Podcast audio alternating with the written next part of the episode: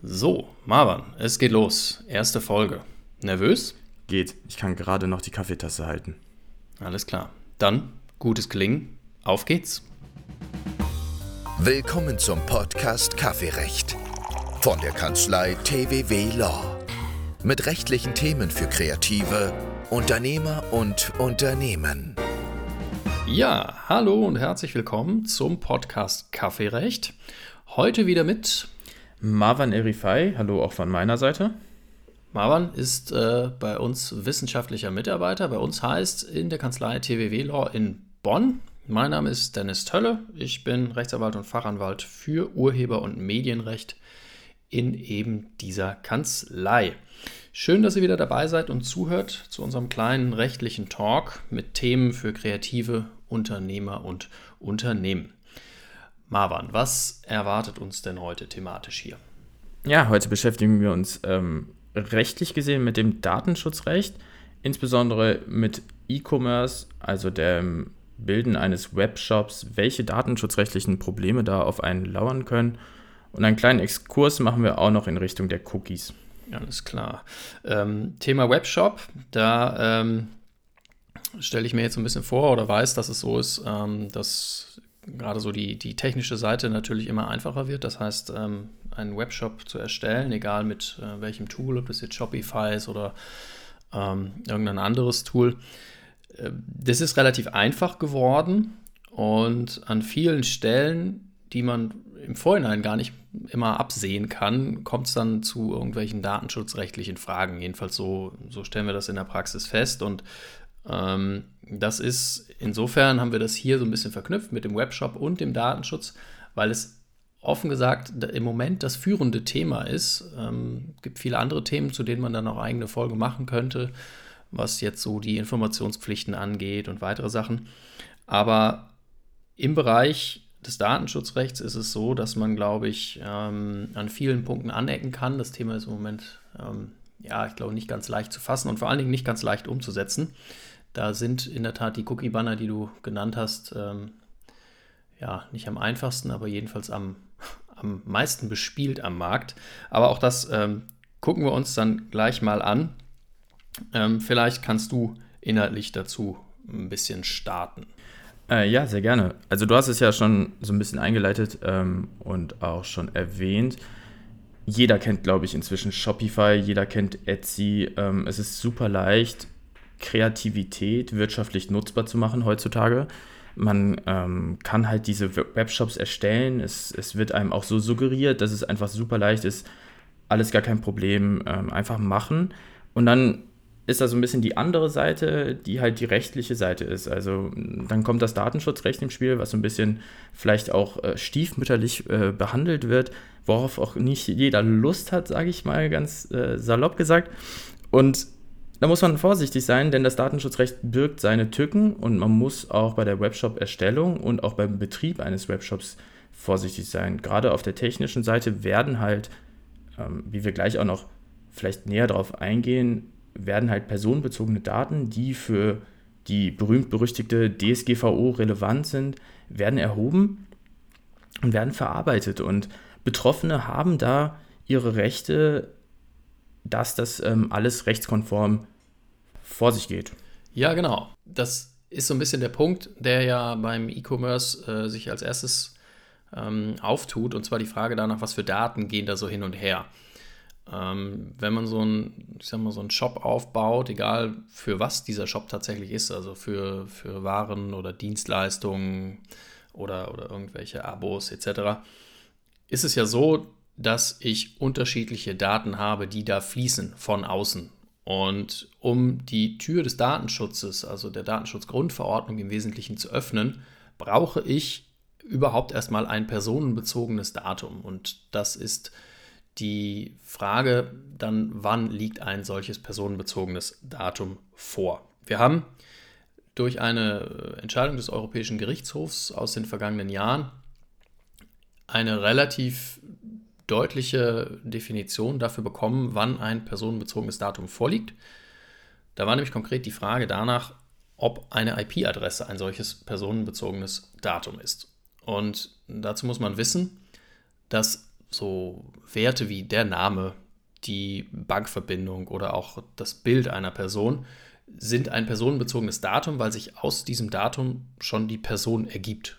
Und bei der IP-Adresse, die mit der jeder irgendwie durch die Welt surft, ist es natürlich nicht so. Wenn mir jemand eine IP-Adresse äh, nennt, dann kann ich daraus erstmal nicht sagen, wer es ist. Und das können dann aber vielleicht andere.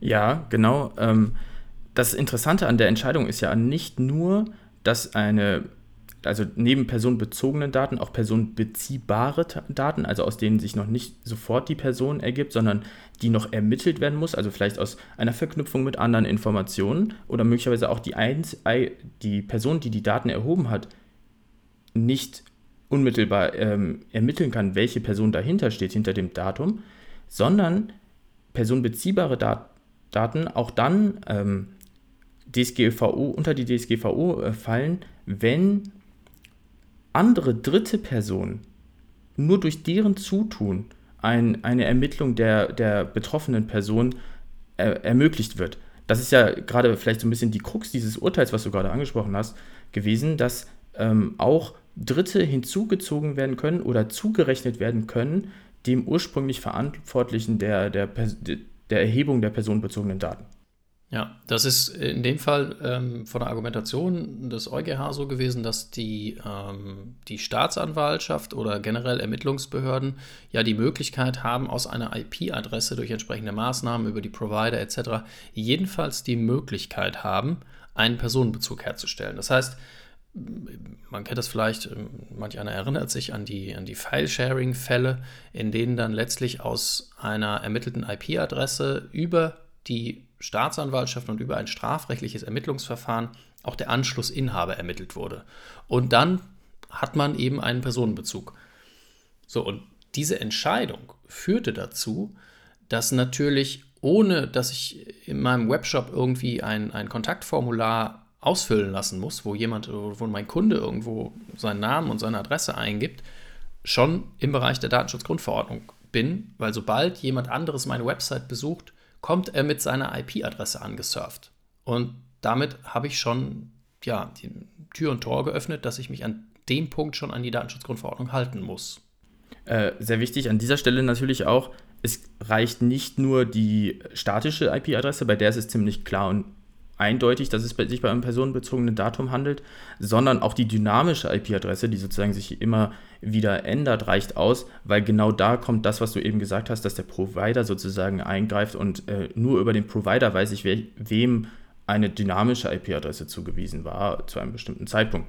Ähm, ja, ja, also in der Tat, ähm, das ist dann letztlich egal, ob man statisch oder dynamisch unterwegs ist. Man ist auf jeden Fall im Bereich der Datenschutzgrundverordnung und äh, damit muss sich letztlich jeder, der eine Website betreibt, und da gehört natürlich auch der Webshop-Betreiber und der, der Online-Händler dazu, und der muss sich eben auch jedenfalls zu Beginn mal kurz die Gedanken darüber machen, welche Aspekte da für ihn mh, hm, eine Rolle spielen. Nebenher sind es natürlich noch einzelne Punkte, die dann ein bisschen offensichtlicher sind. Das heißt, wenn ich auf meiner Seite Daten erfasse, das heißt, ich habe ein Bestellformular, wo Name, Adresse, Zahlungsinformationen, Versand, Versandadresse etc. Ähm, habe, dann sind natürlich ähm, die, die datenschutzrechtlichen Vorgaben zu berücksichtigen. An der Stelle lohnt sich wahrscheinlich ein kleiner Blick darauf, was eigentlich diese datenschutzrechtlichen Vorgaben sind, insbesondere der DSGVO. Ähm, die DSGVO geht in der Grundannahme erstmal ein bisschen konträr davon aus, dass jede Datenverarbeitung verboten ist und es muss sozusagen ein spezifischer Erlaubnistatbestand gegeben sein.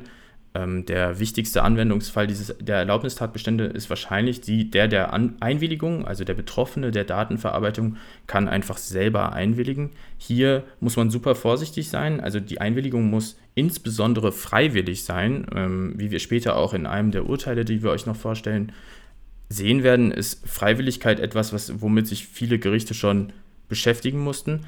Andere Erlaubnistatbestand wäre zum Beispiel der, dass die Datenverarbeitung notwendig ist, um einen Vertrag zu erfüllen. Also jetzt wieder beim Webshop, ich bestelle etwas über eine Webseite, gebe meine Adresse an und es wäre ja jetzt konträr, wenn der Webshop-Betreiber nicht meine Adresse benutzen dürfte, um mir Waren zuzuschicken, die ich ja eigentlich bestellt habe, über die ich einen Kaufvertrag abgeschlossen habe. Lass uns ähm, da vielleicht an der Stelle ein bisschen, ähm, bisschen konkreter noch werden, weil ähm, welche Vorgaben, sagen wir mal, wir sind jetzt im Bereich ähm, Bestellvorgang. Ja, ich habe irgendwo äh, einen Bestellvorgang, ich surfe die Website mit meiner IP-Adresse an und dann, sagen wir mal, ohne, ohne jetzt irgendwelche besonderen Tools zu berücksichtigen, ähm, fülle ich da meine, meine Daten gebe ich meine Daten ein und schicke diese Bestellung ab. Was sind denn so, jedenfalls mal stichpunktartig, die Punkte, die da für den Webshop-Betreiber von Relevanz sind?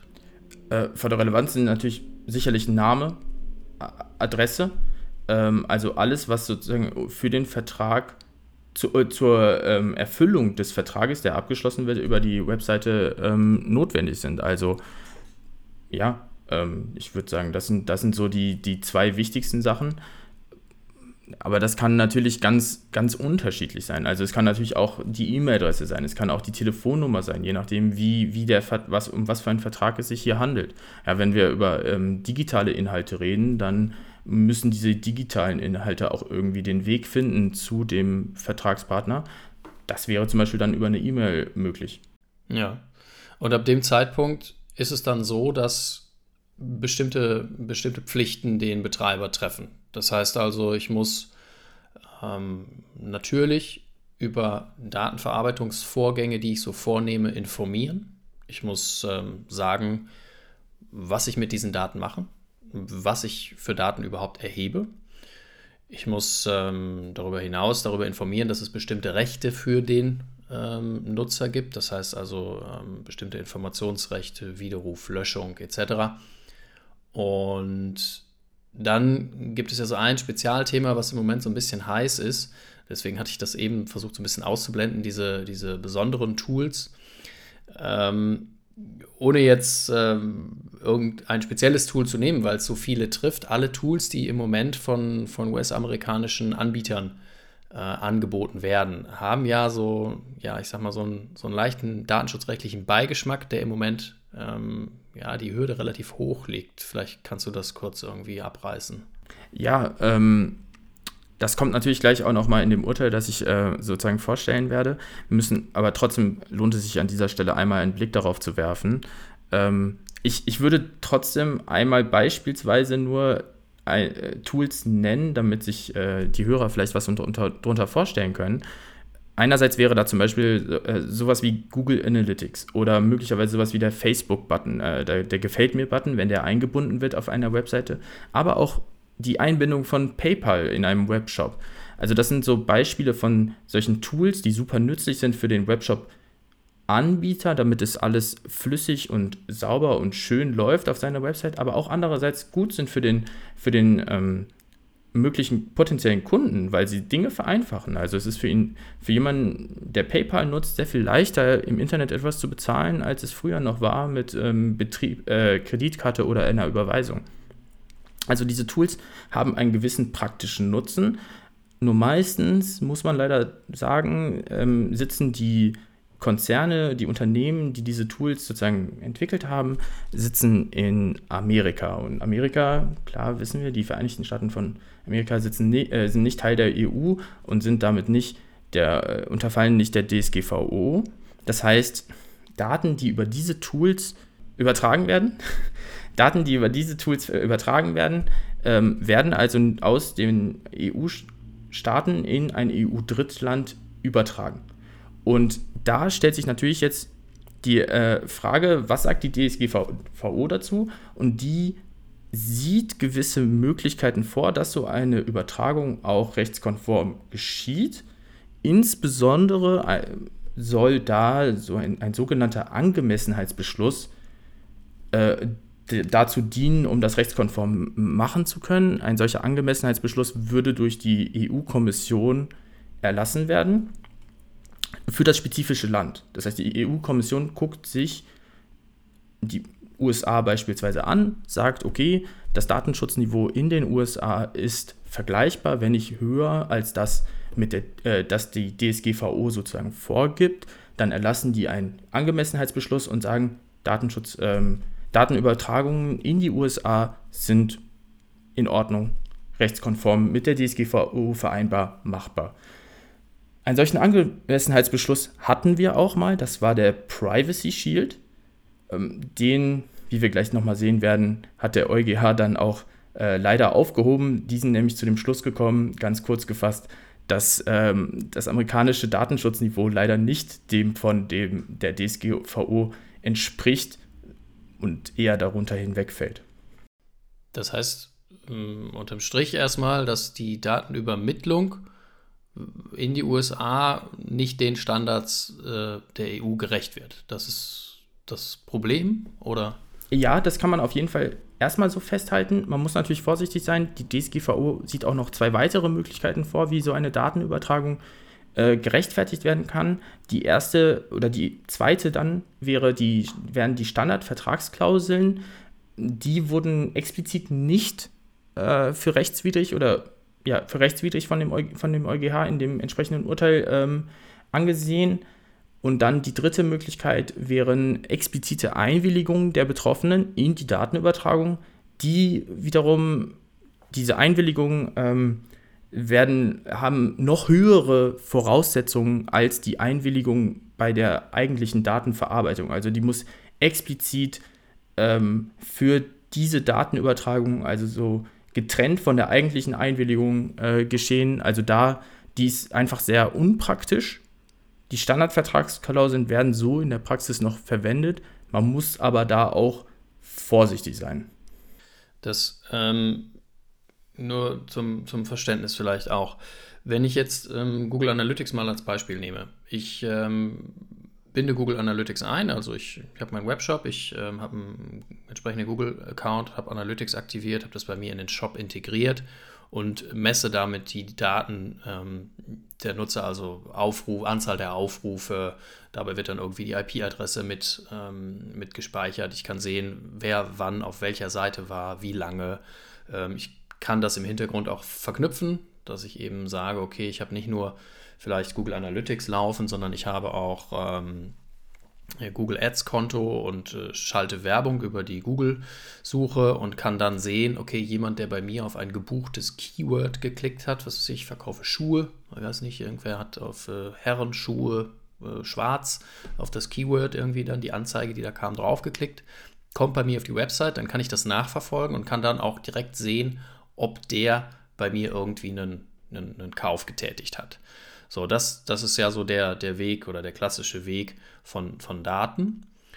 Und ähm, jetzt kann ich mich aber doch als Webshop-Betreiber hinstellen und sagen, naja, ähm, ich habe diese Daten ja gar nicht. Also ich bin ja gar nicht derjenige, der die Daten hat. Ich habe die nicht erfasst. Google hat die erfasst. Ähm, das ist kein Argument, das greift. Nee, ist es nicht. Ähm, Im Ausgangspunkt kann man natürlich verstehen, woher der Webshop-Betreiber sozusagen mit dieser Argumentation kommt. Da muss man nur einfach sagen, DSGVO ist da sehr eindeutig, dass sie umfassenden Datenschutz erreichen möchte. Und da ist ihr jedes Mittel recht, wenn man das so sagen kann.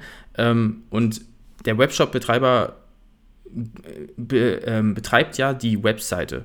Und er ermöglicht es ja sozusagen, dass überhaupt erst Google Analytics auf dieser Webseite verwendet wird. Er bindet Google Analytics ein. Und damit bietet er überhaupt erst die Möglichkeit für die Datenverarbeitung und ist damit auch datenschutzrechtlich verantwortlicher. Okay, das heißt, ähm, ich komme aus der Nummer nicht raus, wenn ich diese Daten bei mir nutze, was ich ja dann zwingend tue.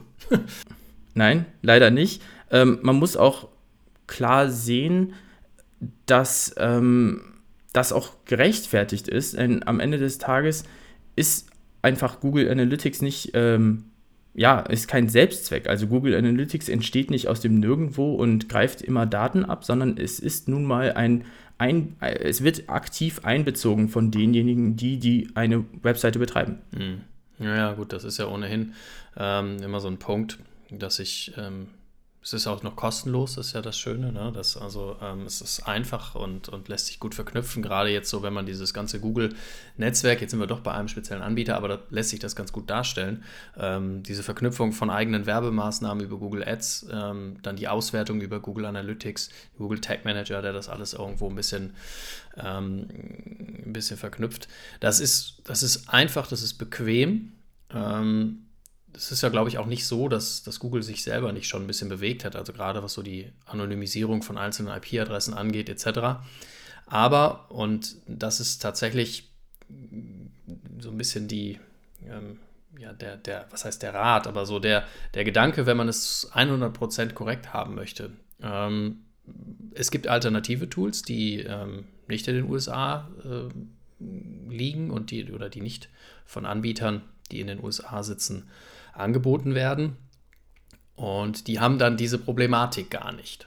Das heißt, ich muss mich damit dann in dem Fall nicht beschäftigen. Die haben aber natürlich äh, von der praktischen Seite her gesehen einen möglicherweise ja, geringeren Nutzen, sage ich mal ganz vorsichtig, weil wenn ich überlege, dass ich Google Analytics zum Beispiel ersetzen möchte mit ähm, Matomo, ähm, früher, früher hießen die ja Piwik und dann heißen sie jetzt Matomo, die kann ich selber auf meinem Server hosten, da landen auch die Daten, das liegt alles schön, ja, im Idealfall irgendwie dann mitten in, irgendwie in Deutschland. Und dann habe ich keine solche Datenübermittlung. Aber die Einbindung in, in ein bestehendes Werbenetzwerk zum Beispiel ist dann natürlich erheblich schwerer. Ja, das andere Beispiel, was ja auch ähm, sich sehr gut oder was sehr viel in den Medien war, war ja zum Beispiel Google Fonts. Äh, und Google Fonts hat eigentlich zwei verschiedene Modi. Also man kann das theoretisch auch lokal hosten. Und wenn es lokal gehostet ist, Vielleicht ganz kurz, darf ich dir da einmal reingrätschen? Ähm, für, für die, die da, es wird, wird so technisch, also Google Fonts, ähm, vielleicht ganz kurz, also jede Website ähm, stellt ja Text dar. Und ähm, im, oder im Rahmen des Designs dieser Website muss man sich dafür entscheiden, welche Schriftarten denn angezeigt werden. Und Google bietet eben mit diesem Google Fonts-Angebot eine unfassbare Bandbreite an kostenlos zur Verfügung gestellten Schriftarten an, die ähm, von, von jedermann und von jeder Frau und von jedem äh, frei geladen werden können und als zur Anzeige definiert werden können. Das heißt, wenn ich meine Website designe und sage, ich möchte gerne die Schriftart XY haben, dann kann ich die einfach kostenlos vom Google Server laden und zwar immer zu dem Zeitpunkt, wo der Nutzer kommt und die Website angezeigt wird. Das heißt, ich muss, ähm, muss mir selber keine Schriftarten kaufen, denn Fonts sind ja normalerweise auch äh, teilweise sehr kostenpflichtig oder sehr kostenintensiv. Und das kann ich mit dieser Nutzung dieses Dienstes eben umgehen. Aber auch hier der Punkt, mindestens die IP-Adresse des Besuchers der Website wird bei dieser Abfrage nach dieser Schriftart in die USA übermittelt. Genau, das muss theoretisch aber nicht sein. Ähm, da war ich ja genau äh, gerade am sozusagen erklären, dass die, die Sache, dass die Sache ist, ähm, dass man das theoretisch auch lokal hosten kann. Äh, da muss man dann halt gucken, dass ein lokal gehostetes Google Fonts sehr viel aufwendiger ist, auch im Backend. Also das einzubinden äh, muss man erstmal können, dann muss man doch wieder technisch versiert sein, dann wird der Webshop-Betrieb gar nicht mal mehr so leicht, wie man sich das vorher vorgestellt hat. Das heißt, ähm, Datenschutz leider kommt häufig auf Kosten von der Einfachheit äh, des, des, äh, dieses wirtschaftlichen Verkehrs. Und äh, da entsteht auch dieses besondere, gro leider große Spannungsfeld zwischen dem Datenschutz auf der einen Seite und der möglichst einfachen Nutzung und Einbindung von, von Plugins äh, auf den, im Webshops. Das heißt aber auf der anderen Seite nicht, dass man ähm, darauf verzichten sollte, weil, also letztes Beispiel, gerade weil wir jetzt die Google Fonts hatten, war ja ähm, diese riesige Abmahnwelle, wo es dann ähm, Schreiben gab, nach denen ähm, ja, vielleicht noch ein Stückchen vorgegriffen. Es gab äh, in München oder aus München ein Urteil, in dem ähm, jemandem, also einem Nutzer einer Website, ein Schadensersatzbetrag zugesprochen wurde, weil auf der Website, die er besucht hat, ohne seine Einwilligung Google-Fonts geladen wurden. Also seine IP-Adresse wurde in die USA weitergegeben, weil von dort eben diese Schriftarten auf die Website zur Anzeige geladen wurden. Und ähm, da hat es ähm, das Münchner Gericht gesagt, okay, das rechtfertigt einen Schadensersatzanspruch. Und wesentlich begründet auf diesem Urteil gab es dann eine, ähm, ja, ich glaube, man kann das so ein bisschen sagen, eine Masche, weil es da mittlerweile auch äh, Verfahren gegen die, ähm, gegen die Versender gibt, ein, einen massenhaften Versand von Abmahnungen an Website-Betreiber, also unabhängig äh, nicht nur irgendwie Händler, sondern generell Website-Betreiber, die Google-Fonts einbinden. Und von denen wurde dann neben der Unterlassung auch ein Zahlbetrag gefordert und wurde gesagt, okay, ihr könnt ähm, das ja gerne alles vernünftig weitermachen, aber ihr müsst jetzt für diese unzulässige Einbindung der Google-Fonts einen Geldbetrag zahlen. Dazu kann man vielleicht im Ergebnis sagen, dass das grundsätzlich korrekt ist, dass diese Nutzung von Google Fonts ohne Einwilligung entsprechend ähm, problematisch ist, datenschutzrechtlich, und man das lokal lösen sollte, um das zu umgehen. Dieses Vorgehen im Konkreten ist dann aber aufgrund der Massenhaftigkeit und der Frage danach, ob die Leute, die da äh, oder in deren Auftrag da vorgegangen wurde, tatsächlich betroffen waren, das äh, war alles ein bisschen fraglich und ist tatsächlich jetzt auch Gegenstand von strafrechtlichen Ermittlungen, die meines Wissens auch noch nicht abgeschlossen sind. Insofern ähm, kann man sich da ein bisschen zurückhalten. Aber im Kern war der Gedanke ja nicht falsch, dass ähm, das eben diesen Problempunkt aufgreift, dass man Google Fonts besser lokal hostet, womit, wie du gesagt hast, der Aufwand aber einfach steigt. Ja, um, um das vielleicht nochmal ein bisschen zusammenzufassen, bevor wir jetzt zum nächsten Thema, den äh, berühmt-berüchtigten Cookie-Bannern kommen, würde ich einfach nur nochmal ganz kurz sagen, leider ist es nun mal so, dass bei vielen dieser Tools Datenübertragungen in EU-Drittstaaten geschehen. Und diese Datenübertragungen in EU-Drittstaaten, die sind eigentlich nur dann rechtskonform, wenn sie unter sehr eingeschränkten Voraussetzungen geschehen. Ähm, und diese eingeschränkten Voraussetzungen werden häufig leider in der Praxis nicht erfüllt. Das äh, kann vielleicht auch immer mal wieder gut gehen. Und aber auf der anderen Seite die sozusagen die Optionen, die rechtskonform wären, die sind super schwierig einzubinden. Da muss man dann gucken, dass man irgendwo sich in der Mitte trifft oder vielleicht auch einfach den extra Schritt geht, um auf der rechtskonformen Seite zu sein. Man darf das ja nicht übersehen. Also ähm, das ist ja ein, ein, ein Standardargument, ähm, insbesondere in der Beratung. Ähm, ja, aber das machen doch alle so. Mhm. Und da, da kann man nicht viel sagen. Ja, stimmt ganz, ganz viele ähm, nutzen all diese Tools und da muss man auch sagen, dass ganz, ganz viele, ähm, nicht nur, nicht nur Website-Betreiber, das zieht sich ja in, in, ganz andere Bereiche auch noch fort, dass ähm, man da, wenn man da nach der strengen, strengen Auffassung geht, sagt, okay, das ist datenschutzrechtlich unzulässig. Aber es ist halt, und das ist der Punkt, wo man dann natürlich immer gucken muss, äh, überwiegt es vielleicht äh, dann auch diese datenschutzrechtlichen Aspekte unfassbar praktisch. Und da spielt bei vielen natürlich auch die Frage der Wirtschaftlichkeit eine Rolle. Also es sind die Datenschutzbehörden, die da ihre Empfehlungen und äh, Gedanken zu veröffentlichen, sind ja letztlich ähm, ja, nicht auf den Kopf gefallen. Die wissen das ja auch. Und ähm, trotzdem vertreten die natürlich eine strenge datenschutzrechtliche Auffassung, was auch völlig okay ist. Ähm, irgendwo muss es dann aber tatsächlich irgendwann in Einklang gebracht werden, weil, also, dass wir US-amerikanische Tools hier irgendwo kurzfristig oder mittelfristig äh, aus unserem täglichen digitalen Leben verbannen, halte ich ehrlich gesagt für, für utopisch. Ja, das äh, ist wohl wahr.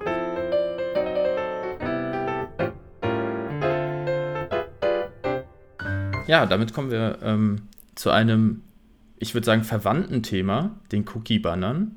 Äh, wir kennen sie alle. Sie, sie tauchen eigentlich auf fast jeder Webseite im Internet auf. Ähm, die, meistens klickt man einfach auf alle annehmen und äh, will sich nicht weiter damit beschäftigen. Aber da, die Dinger birken eine gewisse Gefahr und sind eigentlich auch sehr, sehr spannend. Nicht nur aus datenschutzrechtlicher äh, Sicht, sondern eigentlich auch aus technischer Sicht. Ähm, denn früher wurde immer gesagt, naja, Cookie-Banner, das sind so kleine Textdateien, äh, die da, also diese Cookies, das sind so kleine Textdateien, die werden lokal gespeichert. Ähm, inzwischen ist das wohl gar nicht mehr so. Jetzt, äh, man, also auch die Cookies haben sich weiterentwickelt. Sie sind jetzt äh, vollumfänglich eigentlich Datensätze und sie birgen eine Menge Informationen. Also, das heißt, Cookies sind personenbeziehbare Daten.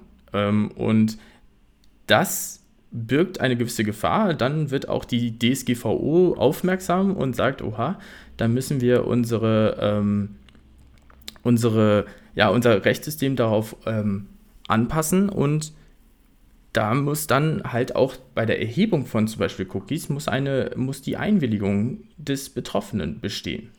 Ja, um das ähm, auch an der Stelle vielleicht wieder ein bisschen, ähm, ein bisschen, bisschen praktischer zu machen. Also klar, jeder kennt die, die Cookie-Banner, die einem so über den Weg laufen und ähm, ich glaube, es gibt nur wenige Leute, die sich, äh, die das toll finden. Also die sagen, hey, Gott sei Dank schon wieder ein Cookie-Banner, da kann ich auswählen, was ich alles möchte.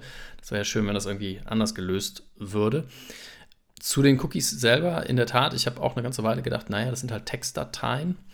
Ähm, vielleicht äh, zum, zum vereinfachten technischen Hintergrund so ein bisschen. Also jeder Browser, mit dem man so unterwegs ist, ob das jetzt irgendwie Edge ist oder Safari oder Firefox, Chrome, ähm, haben im Hintergrund äh, letztlich technisch gesehen Datenbanken laufen, die bestimmte Datensätze bereithalten oder speichern. Und da ist es so, wenn ich eine Website ähm, ansurfe, so, interessanter Begriff. Ähm, also wenn ich eine Website besuche, so kann man das, glaube ich, äh, sagen, dann hat diese Website ähm, bestimmte Informationen vielleicht für mich. Also ich gehe irgendwie auf, eine Web auf einen Webshop und ähm, lege da etwas in den Warenkorb. So, dann habe ich klassischerweise oben irgendwie so ein Symbol, da ist irgendwie eine 1, da habe ich jetzt irgendwas in den Warenkorb gelegt.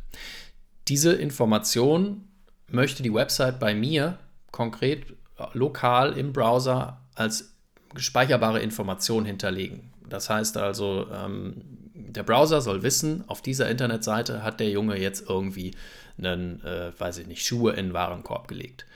Das heißt nämlich, wenn ich den Browser schließe und mir nach drei Tagen überlege, hm, ich war doch mal auf dieser Website, dann gehe ich da mal wieder hin, dann liegen die immer noch im Warenkorb. Das kann die Website aber nur wissen, wenn sie bei mir das irgendwie speichert. So, und Textdateien waren es vielleicht früher, da, da ist ja dann letztlich auch die Frage, ab wann ist es eine Textdatei, ab wann nicht. Jedenfalls werden im Browser diese Informationen hinterlegt und abgefragt. Das ist der Punkt, der dann eine Rolle spielt, dass das auch wieder abgefragt werden kann. Jetzt ist die Frage danach, wann das denn jetzt irgendwie personenbezogen ist, also die Frage danach, ob ich mir jetzt irgendwie äh, schwarze Sportschuhe äh, in einen Warenkorb gelegt habe, ist ja jetzt noch nicht so interessant. Ab wann wird es denn dann datenschutzrechtlich interessant? Ja, ähm, das immer dann, wenn sozusagen ein Personenbezug hergestellt werden kann. Ähm, das klingt jetzt noch sehr technisch. Das bedeutet im Prinzip, wenn ich mit dieser Information, also diesem Datum plus weiteren Informationen, die mir ähm, zumutbar sind, die sich die einhole, es möglich ist, eine Person dahinter zu identifizieren. Und man muss dazu sagen, dass ähm, da meistens Cookies auch in irgendeiner Form zum Beispiel die IP-Adresse enthalten in ihrem Text, in ihrem Datensatz, ist es wohl so, dass mit dem Urteil, das du auch eben schon vorgestellt hast, ähm, ist es wohl so, dass Cookies eigentlich immer personenbeziehbar zumindest sind. Also und damit eigentlich auch immer ähm, der DSGVO und den Regeln des, der DSGVO unterfallen. Das heißt, wenn ich eine Website besuche und mir ein sogenannter Cookie-Banner ähm, ja, angezeigt wird, dann ist das letztlich ja zum einen die Anzeige von Cookies, also meistens kann ich auswählen, ähm, irgendwie essentielle Marketing und sonstige, ich weiß nicht, irgendwie Performance-Cookies äh, heißt das, glaube ich, manchmal noch. Und dann bekomme ich zusätzlich irgendwie einen Text, irgendwie eine Information dazu, weiß ich nicht, was mit meinen Daten denn so passiert. Ist denn dieser Cookie-Banner an sich ähm, nur für die Cookies zuständig? Weil äh, tatsächlich finde ich daran manchmal so Formulierungen, die meines Erachtens nicht viel mit Cookies zu tun haben. Also ist das irgendwie ein Gemischtwarenladen mittlerweile? Äh, ja, ich glaube, da profitieren diejenigen, die einen Cookie-Banner implementieren, so ein bisschen davon, dass äh, Cookie wohl ein sehr unbestimmter Begriff ist und man einfach alles darunter fassen kann. Ähm, man sieht das auch so ein bisschen in der Rechtsprechung. Teilweise werden da so ähm, Informationsstränge, also Informationsbündelungen auch unter die Cookies gefasst. Das äh, umfasst dann auch schon wesentlich mehr äh, anscheinend äh, Speicherplatz alleine schon, also physischen Speicherplatz, äh, als man früher mal von Cookies sozusagen erwartet hat. Ähm, gerade bei den Textdateien war es ja so, dass die sich in ganz, ganz geringen Speicherplätzen, Speicherplatzmengen äh, im, befunden haben. Jetzt kann das schon wirklich teilweise mehrere Kilobytes umfassen.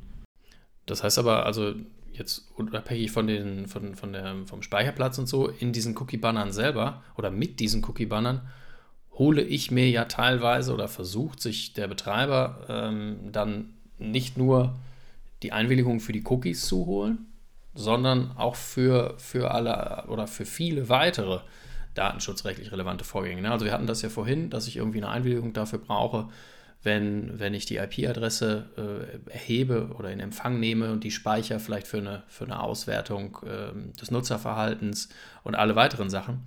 Das sind ja dann Punkte, die auch dort in diesem Cookie-Banner stattfinden. Das heißt, es ist letztlich vielleicht nicht mehr nur ein Cookie-Banner, sondern irgendwie so ein, ja, ein, ein komplettes, ja, also um, jetzt gibt es natürlich dann die Tools dazu, ähm, Consent Management, also Einwilligungsmanagement für, für alles, was irgendwie datenschutzrechtlich an der Stelle schon relevant ist. Ja, ähm, also gerade eben waren wir an dem, an dem Punkt, dass wir gesagt haben, okay, Webshop, ich kaufe etwas und dann vorher die klassische Datenschutzerklärung, der muss ich zugestimmt haben und dort wird im Prinzip einmal alles Mögliche abgefragt, dass ich da äh, zustimme, beziehungsweise mindestens Bescheid weiß, dass das für den Vertrag notwendig war. Jetzt kommen wir sozusagen, sind wir in der, in der Kette einen Schritt davor. Ich besuche überhaupt erst die Seite. Es werden personenbezogene Daten verarbeitet, durch, alleine durch meinen Besuch. Und da, damit auch vollumfänglich alle meine Daten in Anführungsstrichen verarbeitet werden können, für verschiedene Zwecke, wird meine Einwilligung abgefragt mithilfe des Cookie-Banners. Ob das dann wirklich Cookies sind, klar, ähm, teilweise sind da auch einfach Daten, die als solche gar nicht mehr Cookies sind, ähm, äh, verarbeitet. Das heißt, ich habe also ja in der Tat ähm, auch unabhängig von der Frage, ob ich jetzt einen Webshop betreibe oder nicht, ähm, die ja, also die, die Pflicht in Anführungsstrichen, ähm, einen Cookie-Banner bereitzuhalten, darüber lässt sich sicherlich streiten, aber jedenfalls ähm, die Pflicht Einwilligung über irgendeine Art und Weise, die viele dann in Form des Cookie-Banners lösen, einzuholen. Selbst wenn ich sage, okay, ich habe irgendwo vielleicht gar keine, gar keine Cookies außer denen, die die vielleicht essentiell sind oder die durch den Cookie-Banner selbst gesetzt werden, mhm. ähm, habe ich letztlich durch meine Informationspflicht oder durch die, durch die ja, Belehrungspflichten letztlich auch, ähm, komme ich nicht drum herum, so eine Form von Banner zu nutzen. Ja, genau, also genau so ist es. Ähm, es ist ja auch so, dass man die essentiellen Cookies, wenn sie denn da so ausgewiesen sind, meistens nicht abwählen kann. Also äh, ganz häufig kann man, muss man die essentiellen Cookies annehmen, in Anführungsstrichen. Das ist nämlich dann keine Einwilligung, sondern das ist nur der Hinweis darauf, genauso wie du sagst, äh, der Hinweis darauf, dass zumindest diese essentiellen äh, Cookies zum Betrieb der Webseite ähm, erhoben werden und äh, diese Daten, die dahinter stehen, verarbeitet werden. Was sind essentielle Cookies? Das könnte genauso was sein wie die IP-Adresse. Also beispielsweise, denn eine Website muss sozusagen eine IP-Adresse abrufen, um überhaupt jemandem anderen sich sozusagen anzeigen zu lassen. Ähm, vielleicht ganz spannend an dieser Stelle ist dann jetzt die Frage, wann sind diese Cookie-Banner und wann ist die Einwilligung in die Cookie-Banner eigentlich rechtmäßig? Wann ist das DSGVO-konform?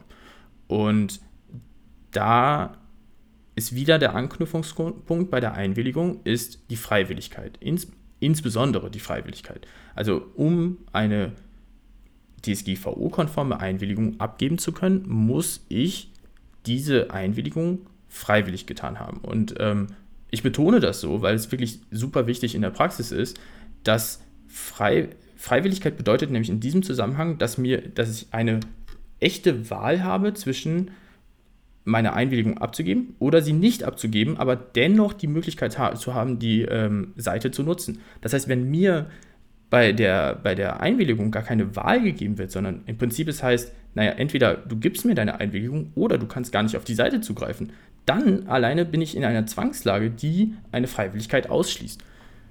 Auf der anderen Seite kann auch schon die, die, das Design des äh, Cookie-Banners dazu führen, dass Freiwilligkeit ausgeschlossen wird, indem so, suggeriert wird, dass äh, oder durch, durch äh, die sogenannten Dark Patterns äh, ich dazu geführt werde, dass ich auf jeden Fall eigentlich ähm, die Cookies annehme, obwohl ich das vielleicht gar nicht wollen würde. Also ähm, das praktische Beispiel wäre wahrscheinlich an dieser Stelle, dass durch farbliche Hervorhebung das alle annehmen, hervorgehoben wird gegenüber dem alles ablehnen. Ähm, eine andere Möglichkeit wäre natürlich, wenn mir eine sehr lange Liste an, an Cookie, Cookies zur, also Cookie-Verantwortlichen ähm, zur Verfügung gestellt wird und ich für jeden einzelnen das abwählen müsste und das mal beispielsweise 200 verschiedene ähm, Anbieter von oder Nutzer von Cookies sind und ich dann wiederum bei jedem einzelnen müsste ich so eine Art äh, Checkbox abwählen, aber für alle annehmen gibt es einen gemeinsamen Button. Das zum Beispiel ist auch eine Version von einem äh, Cookie-Banner, das so nicht DSGVO-konform ist. Das heißt, ich muss, wenn ich als, als Webbetreiber oder Website-Betreiber oder Webshop-Betreiber unterwegs bin, ähm, im Vorhinein definieren, welche Cookies ich überhaupt benutze. Das ist ja, also sagen wir mal so, wenn ich, ähm, ich bin irgendwie Schuhhändler, dann ähm, bin ich Schuhhändler. So, dann kenne ich mich sehr gut im Vertrieb aus, ich kenne mich sehr gut mit Schuhen aus, ich kenne mich ähm, sehr gut vielleicht äh, mit meinen Kunden aus, ähm, die diese Schuhe haben wollen. Mit Cookies kenne ich mich nicht so aus und ich kenne mich auch nicht mit ähm, damit aus. Also ich weiß es ja so äh, aus der Praxis, dass es ähm, teilweise auch schon schwierig ist, überhaupt herauszufinden, welche Cookies genutzt werden. Also wir haben den Fall, okay, ich betreibe einen Webshop, ich habe den vielleicht mal aufgesetzt, habe den aufsetzen lassen ähm, und komme dann irgendwann an den Punkt, weil ich ihn vielleicht in, in, der Vergangenheit nicht so sehr berücksichtigt habe, dass ich sage, okay, ich, ich muss jetzt irgendwie was mit Cookies machen, ich brauche jetzt einen Cookie-Banner. Mhm. Dann stellt sich die Frage, ja, in diesen Cookie-Banner oder jedenfalls in eine nachgelagerte ähm, Anzeige muss man irgendwo darstellen, welche Cookies denn genutzt werden. Wie soll ich das rausfinden? Wenn ich jetzt sage, okay, meine Agentur findet es vielleicht auch nicht raus, was sie eigentlich sollte, aber ähm, wie, wie, wie kann ich es rausfinden? Weil das muss ich ja dann rausfinden. Ansonsten komme ich an den Punkt, wo ich wieder stehe und sage, naja, ähm, jetzt kann ich diesen Webshop nicht zulässig betreiben und mir drohen irgendwelche äh, Abmahnungen oder irgendwas. Äh, ja, äh, das kommt natürlich ein bisschen darauf an, welche, welche Webseite für den Webshop verwendet wird.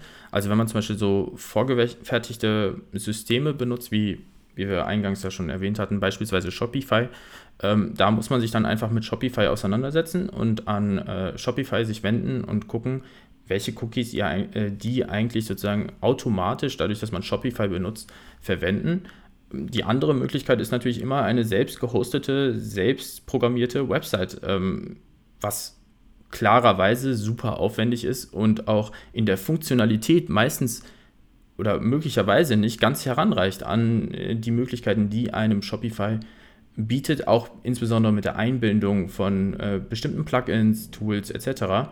Das heißt, man muss sich, was ich damit sagen möchte, ist im Prinzip, man muss, muss sich mit dem auseinandersetzen, der, der einem die Seite überhaupt erstmal ermöglicht. Sei es beispielsweise Shopify. Das heißt aber auch, ähm, weil du es eben sagst, okay, ansonsten muss ich eben schauen, dass ich selber so ein System aufsetze, was ja wirtschaftlich gerade für kleine Unternehmen einfach nicht, nicht machbar ist. Und ähm, klar kann ich jetzt sagen, okay, der große Konzern, der hat eben eine eigene Abteilung, die für Online zuständig ist, die lassen, das ist dann vielleicht machbar und wirtschaftlich leichter umsetzbar. Aber für, den, für das kleine Unternehmen, das sagt, okay, wir, wir müssen jetzt vom Onlinehandel profitieren, ob das jetzt im Zuge von Corona passiert ist oder, oder aus anderen Gründen, ist es ja mm, sehr aufwendig, das, das durchzuführen. Ja, ich muss auch vielleicht noch ergänzen, ähm, dass es leider nicht ausreicht, und äh, da knüpfen wir auch wieder an, an das, was wir eben gesagt haben bei der Datenübertragung in Drittstaaten. Es reicht leider nicht aus, einfach nur darauf zu verweisen, dass Shopify entsprechende Daten erhebt. Also man muss schon sagen, dass man auch, oder man ist leider auch nach der DSGVO selber verantwortlicher im Sinne ähm, der DSGVO und muss dann selber auch in Anführungsstrichen Rechten, Rechenschaft ablegen gegenüber den Betroffenen, da man ja die Webseite oder den Webshop ähm, überhaupt betreibt, anbietet, bereitstellt. Ja, also im Ergebnis, um, um da vielleicht auch das Thema nicht, nicht zu äh, intensiv werden zu lassen, vielleicht ähm, und vielleicht auch um ein bisschen, ein bisschen Hoffnung zu machen. Ne? Man sieht ja immer nur, hier gibt es irgendwie eine Hürde, da gibt es was. Ähm, es ist tatsächlich, ähm, wenn man sowohl hinsichtlich dieser Einwilligungsfrage, das heißt, wann brauche ich eine Einwilligung, wann muss ich belehren etc., ähm, gibt, es, gibt es Vorgaben, die aber erfüllbar sind. Wenn ich im Bereich ähm, von, von Tools US-amerikanischer Anbieter bin, ist die Hürde sehr hoch, das muss man sagen. Ähm, das heißt nicht, dass man sie nicht nehmen könnte oder kann, dass man also schon durchaus ähm, entsprechende Informationen bereitstellen kann, entsprechende ähm, Einwilligungen abfragen kann. Da ist aber das letzte Wort noch nicht gesprochen, ob es ausreicht. Das muss man auch so sagen. Auf der anderen Seite ist es so, dass ein, ein, ähm, ein Abkommen zwischen den USA und äh, der EU, ich sage mal ganz vorsichtig, in Aussicht steht ob das denn nun kommt und verbindlich so abgeschlossen wird, das quasi ähm, dieses Datenschutzniveau wieder angleicht, womit man dann diese Problematik äh, auf einen Schlag nicht mehr hätte. Ähm, natürlich muss ich informieren, ähm, ich muss auch weiterhin ähm, Einwilligungen einholen, aber so diese Problematik Datenübermittlung in die USA wäre dann ähm, ja erst einmal dahin.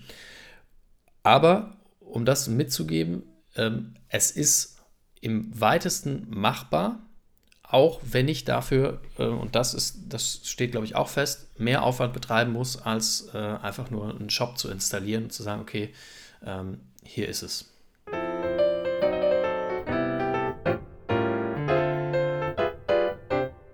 Ja, und äh, damit kommen wir auch zu unseren mitgebrachten Urteilen. Ich fange heute mal an mit dem sogenannten Schrems II-Urteil. Das ist ein Urteil ähm, aus dem Juli 2020 des Europäischen Gerichtshofs.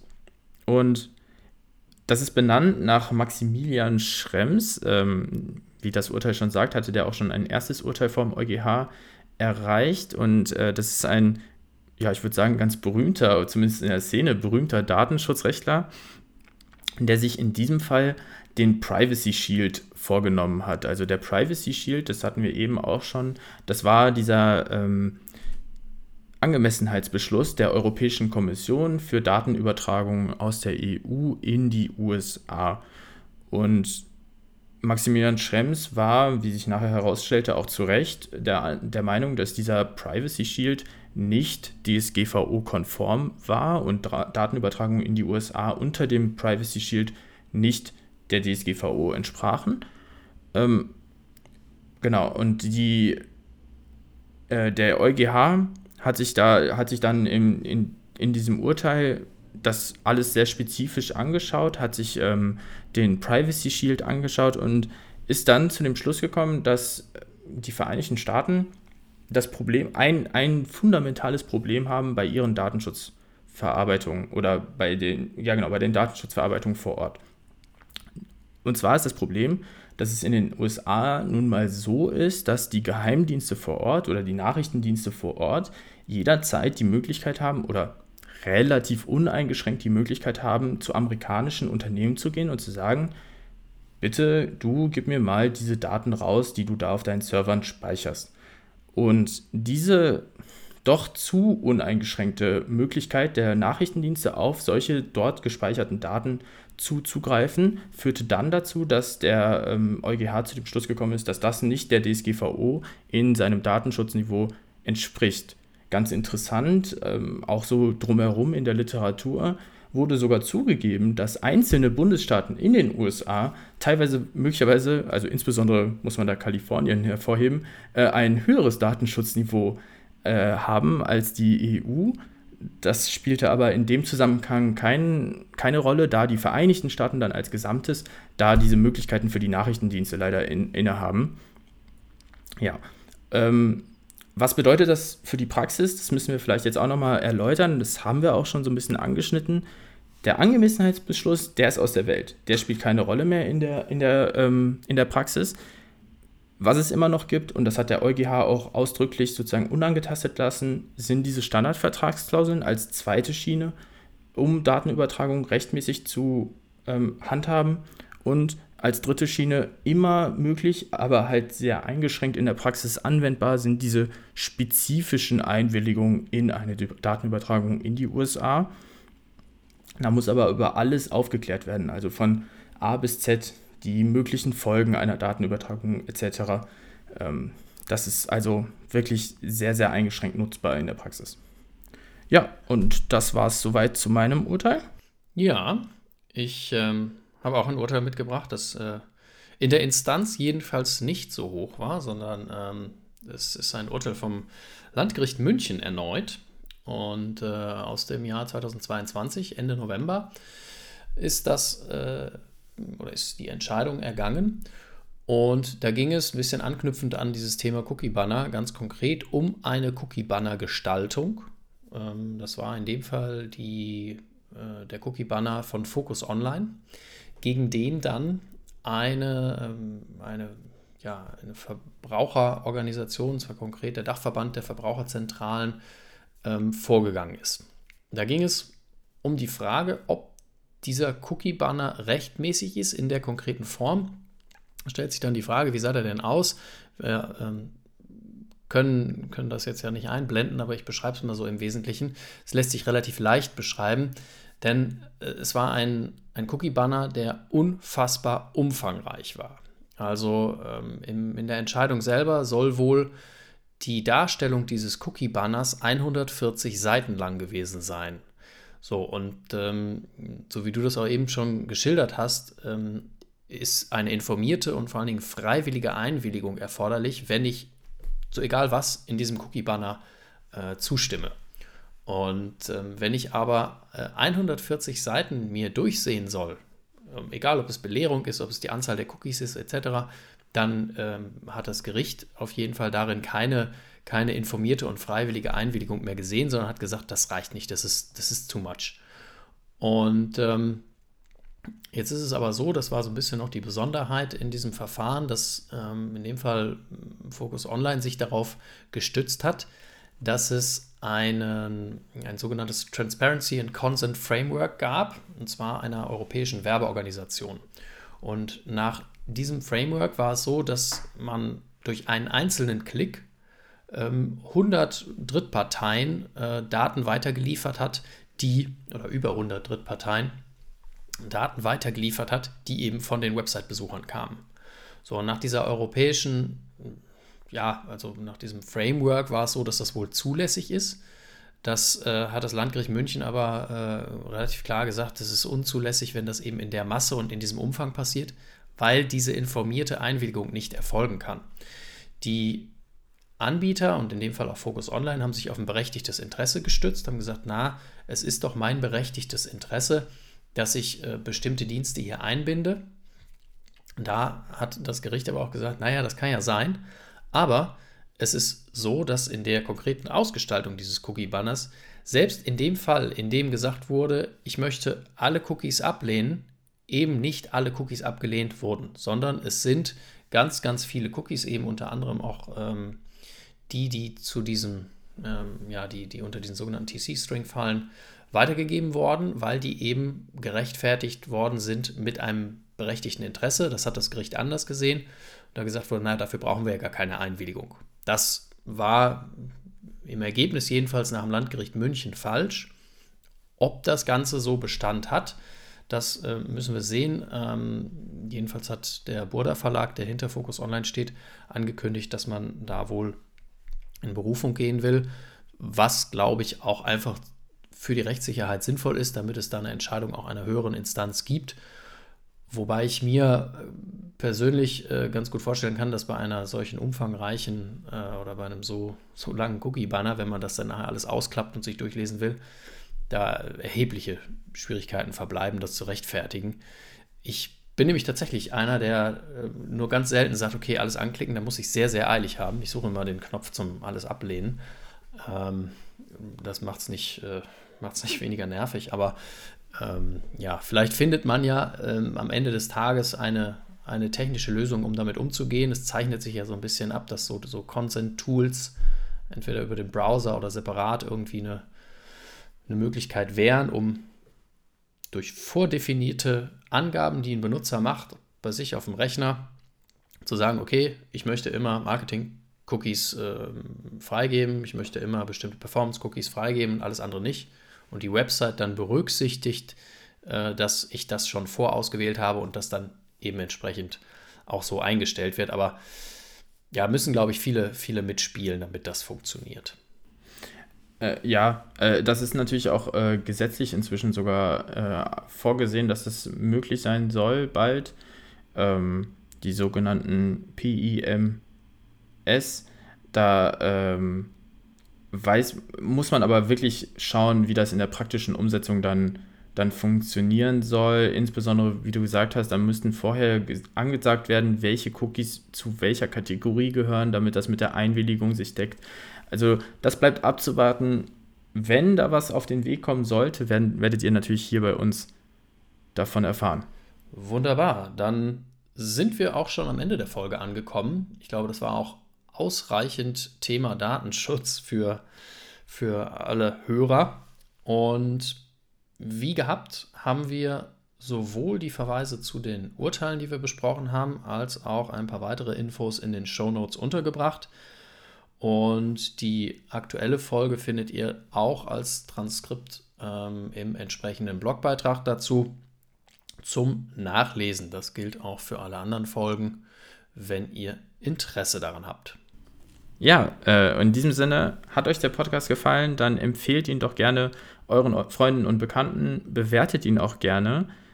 Wenn ihr spannende Themen für uns habt, die wir mal besprechen sollen, Ideen, äh, gerne auch konstruktive Kritik, haben wir immer ein offenes Ohr für euch. Äh, schreibt uns gerne an podcast.tvw.law.